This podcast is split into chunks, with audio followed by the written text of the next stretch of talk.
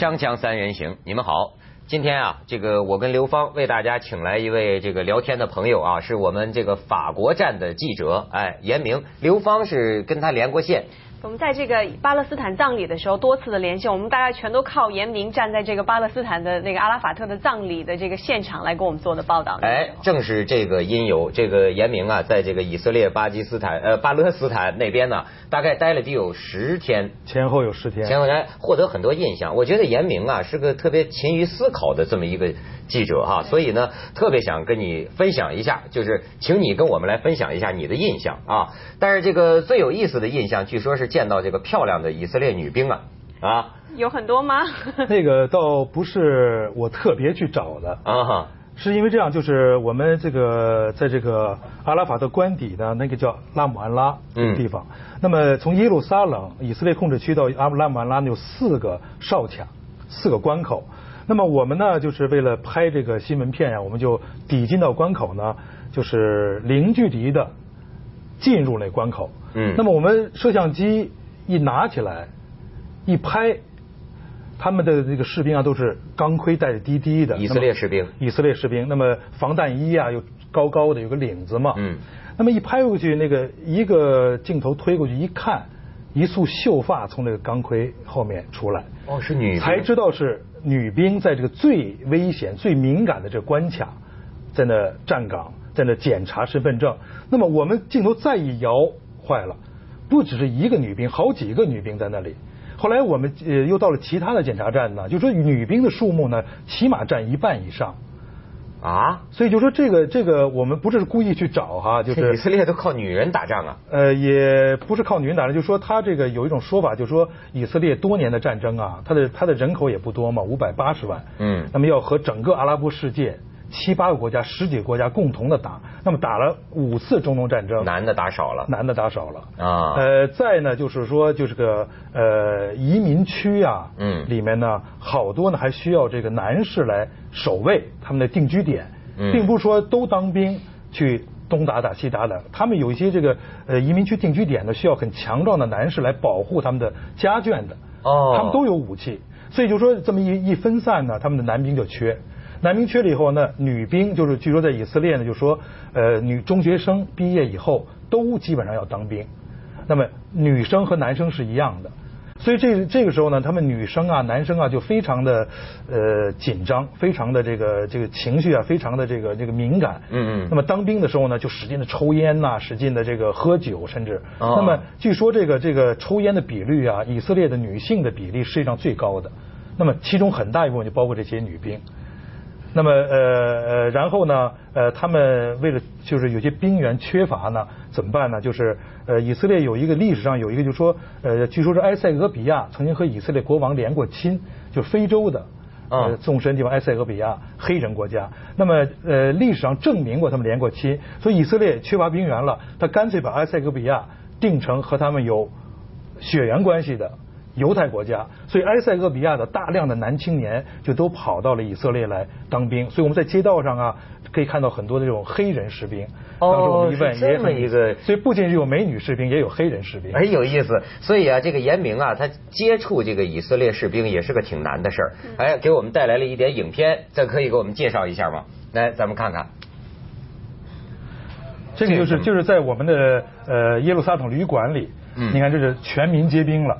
啊、那么当时呢，这个阿拉法特这个葬礼呢快举行了，嗯，他们耶路撒冷全都戒严。啊，包括我们这个以色列人开的旅旅馆里，啊，都都是布满了这个这正规军，都布满了，随时准备出动。那么当时呢，我们拍了拍以后，他们禁止我们拍。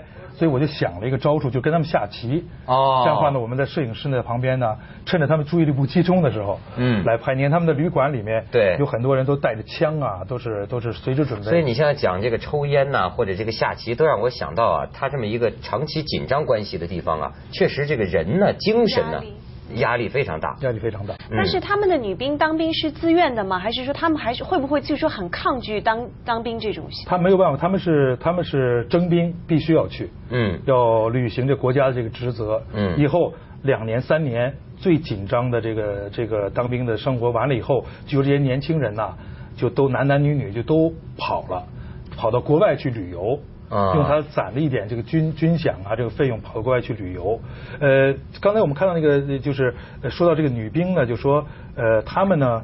呃，还有一个特别有趣的，就是在那个以色列的街头啊，嗯包括特拉维夫，包括耶路撒冷，它很多的这个可以看到，嗯女兵、男兵穿着军装，背着枪在街道上走来走去。那么我问这是怎么回事呢？而且不戴帽子，好像是没有执执行公务，但是他们好像是逛商店呐、什么什么到哪里公园里都都背着。就一问呢，他们以色列有一个呃有一个规定，就说周末的时候，他们的士兵呢可以回家去探亲。嗯看望父母、看望女朋友、男朋友。那么这个时候，唯一一个条件，你必须全身的武装都带上。一旦有什么任务的话，一个电话，你就马上就回到你的军营。所以这也是在以色列街头上很很很显眼的这么一个情景。哎，那咱们还可以看看这刘芳对女兵感兴趣，这个钢盔下边一缕秀发这块儿的哈，真的拍到以色列女兵。文涛最感兴趣。哎，对对对，咱们一起来看看啊。我们仔细看，你看，这是女兵啊这是女兵。一般的在五米以外你看不出来，钢盔戴的很低。但是呢，你走近一看呢，你就看到啊，这是女的。对，等一下推进，你看一束秀发从钢盔里出来，而且是很漂亮的女兵。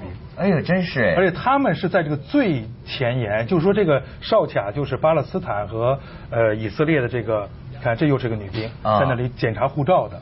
那么就是检查身份证的，就是说这个最前沿，就是我们经常听到这个发生这个自杀性爆炸，一般的都是在这个地方，除了公共汽车和市场的这种在居民区里的恐怖爆炸，一般的说攻击以色列军人的呢，都是在我们刚才那个地方。哨哨卡那个哨卡啊，那么有些，比如有的是一个阿拉伯妇女大步翩翩就过来了，你也没有办法挡住她呀，她要过境啊。结果其实里面是炸弹，一拉响，这些女兵、男兵就跟她同归于尽了。而且他们呢，巴勒斯坦人呢就觉得炸死一个以色列的士兵，要比炸死一百个平民还要有着感染力，就有价值。有价值。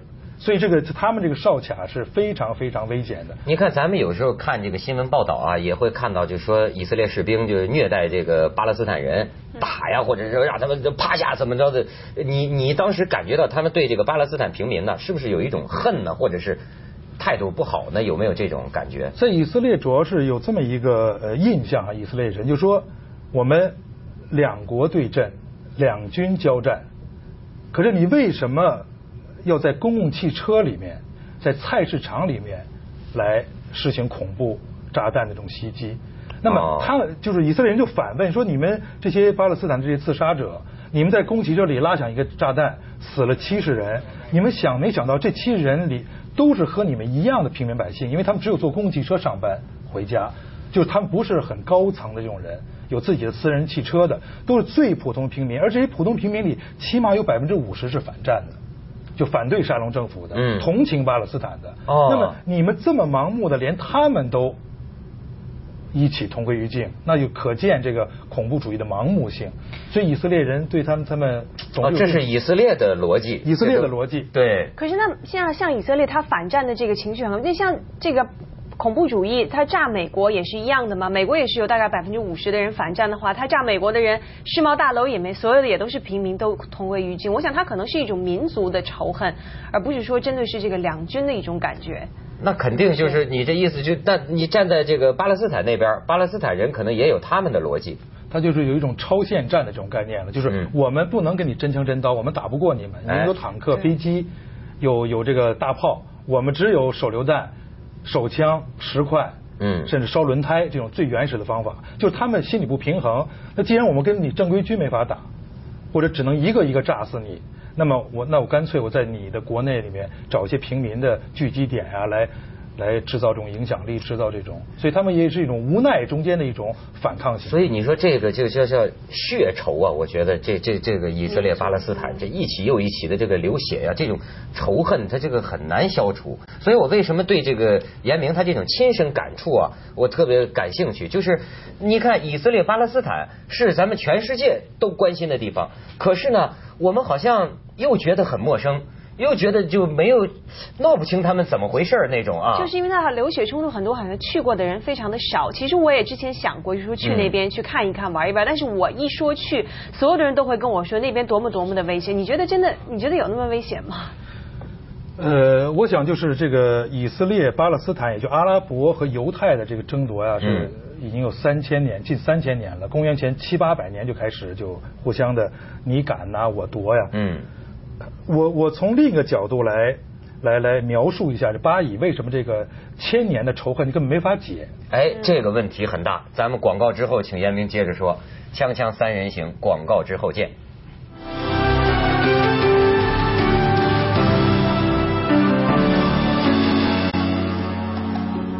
刚才咱们这个法国站记者严明啊，亲身体会，我发现你得出的结论就是说，以色列巴勒斯坦三千年的冤家，你认为还是解不开这个冤仇？我想很很难很难解开。嗯，先从一个迷信的一个角度说哈。迷信啊，刚才刘芳说了，他去过以色列。嗯。去过这个中东，嗯，那么以色列、约旦和巴勒斯坦的三国交界处有一个叫死海，也就是低于海拔四百多公尺，世界上最低的海面，嗯，那么由于这个盐分过大呀，一点生命都没有，所以叫死海。人在上面可以不动就飘起来，这是一个很很著名的旅游点。嗯，那么刘方刚又讲了，去这个耶路撒冷老城，看到了犹太族的这个哭墙，这犹太的这些人穿着他的那些传统的那个民族服装在那。在那念经，在那祈祷，在那赎罪。嗯，我是有在画面上看到很多这样的画面。啊，嗯，好了，一个死海，一个哭墙，那么是不是就注定着巴勒斯坦和以色列这两个民族，就犹太民族和阿拉伯民族，整个的历史就要伴随着死亡和哭泣？你这是诗人的想象。不是，这是我的一个，就是一个从他的这个景观呐，从他地理位置，我就忽然有这么一个萌发出这么一个感觉。为什么这几千年来？杀杀戮戮，刀光血血影，就从来就没有完了，这是一个原因。这是我们从迷信有点迷信，但是也不妨把它当做一个，就是因为总是风水上啊，或者征兆，征兆，这是有这个征兆。啊，这两个民族永远是嗯，伴随着死亡和哭泣。第二个呢，就是说，在全世界那么多仗啊，从从古到今那么多仗，没有一个一次战争呢是为了争夺一个首都的。只是争夺领土、扩大领土或者抢占它的地盘。那么耶路撒冷是三大宗教的首都，我们把它叫圣城了。那么伊伊斯兰人说呢啊，穆罕默德到那里显过灵，从那里升的天。那么犹太人呢说，我的大卫王和他的儿子在那里建了第一个犹太国的这个这个定都首都。那么一这个这个这个基督教就说了，耶这个耶稣基督在那里被钉上十字架，然后从那里又升了天。就说三大宗教的圣城，也就是说这三个宗教的就都把这作为一个它的中心。嗯。那么以色列也宣布这永恒的首都，那巴勒斯坦人也宣布这是我们祖先的首都。那么你听说过有哪个国家为了争夺一个首都而打得不可开交吗？只有这一个地方。哎。那么领土可以割让，可以忍让，或者可以或大或小，但是一个首都如果大家都去争的话，怎么能分得清呢？没有办法，一九一九四七年联合国。把耶路撒冷切成两半，一个新城，一个旧城，以色列一半，巴勒斯坦人一半，暂时的先维持这个。那么以后定都谁的首都，现在联合国都没法定，是国际社会都无奈。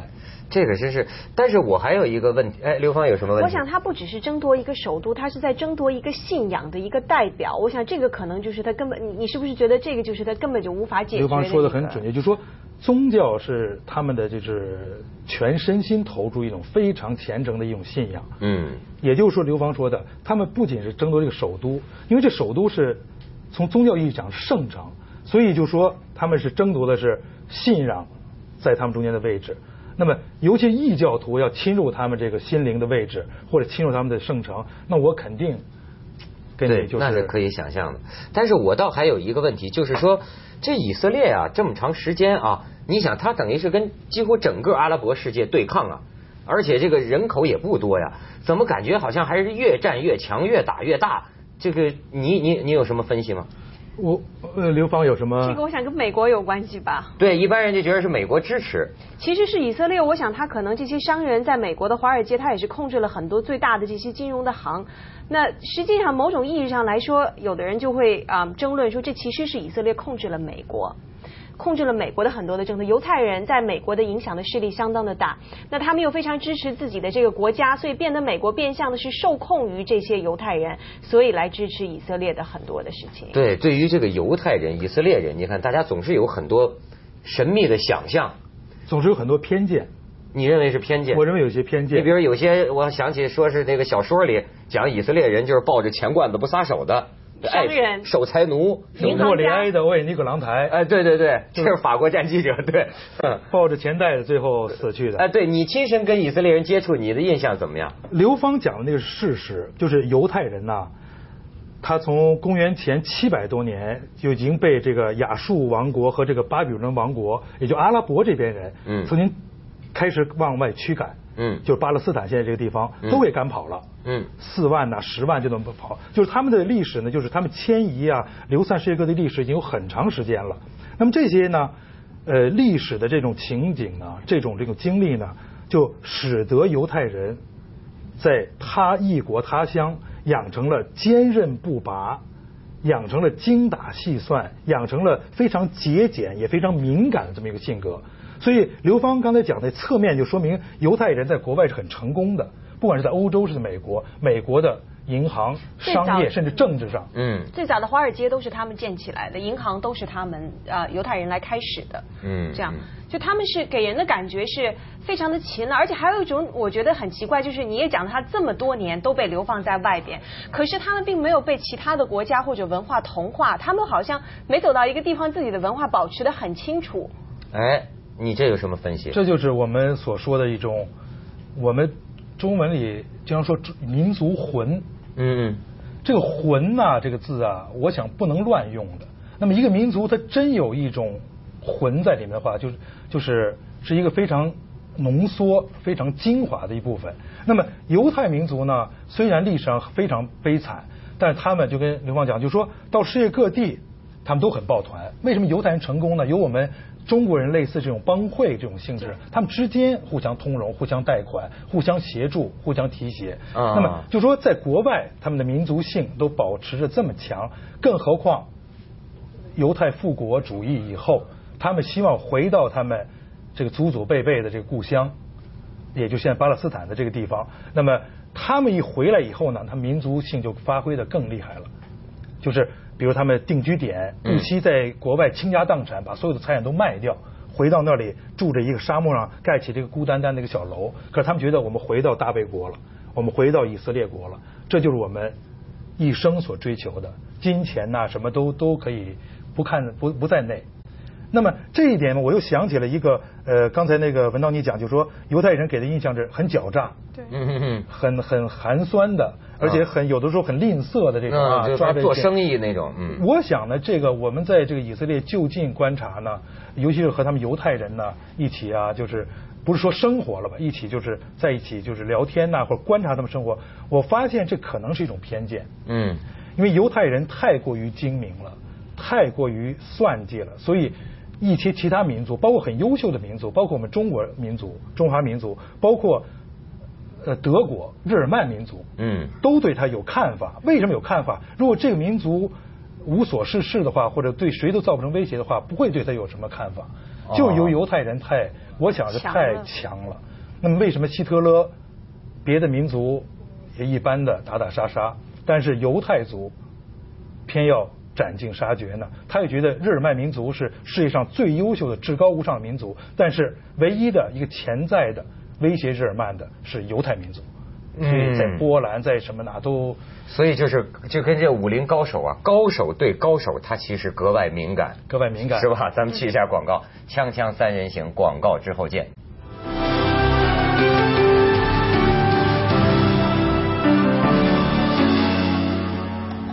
我发现这个严明啊，他去趟以色列啊，跟你观点有分歧。